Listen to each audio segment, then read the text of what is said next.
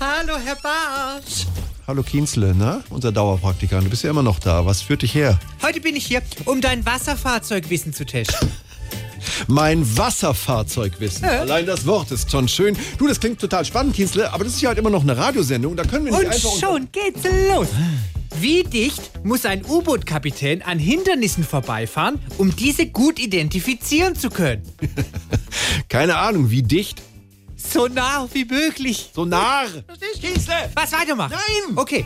Wie nennt man ein Boot, das weder Segel noch Motor hat und in dem eine moralisch fragwürdige Person sitzt? Ah, ein Boot, das weder Segel noch Motor hat und in dem eine moralisch fragwürdige die Formulierung, herrlich, Person sitzt. Was soll es sein? Ein Luderboot. Luder. Luderboot. Und wenn du Oh. drin sitzen würdest, Was wäre dann? dann wär's ein Lauchboot. Das ist toll, dass wir das geklärt haben, Kienzle. Jetzt kannst du vielleicht mal draußen schauen, ob die Bildschirme richtig eingesteckt sind überall oder die Spülmaschine. Ab, ab, ab, kannst ab, du ab, mal ab, ausräumen. ab. Wie heißt die Seite, die auf einem Schiff besonders oft geschrubbt werden muss? Keine Ahnung, wie heißt die Seite, die auf dem Schiff besonders oft geschrubbt werden muss? Scheuerbord. Scheuerbord. Es reicht Kienzle raus. Ich reich Kittel raum. Hi, was denn jetzt noch? Nur noch eine Frage. Ja. Wie nennt man ein motorloses Boot mit unfähigen Matrosen? Wie nennt man das?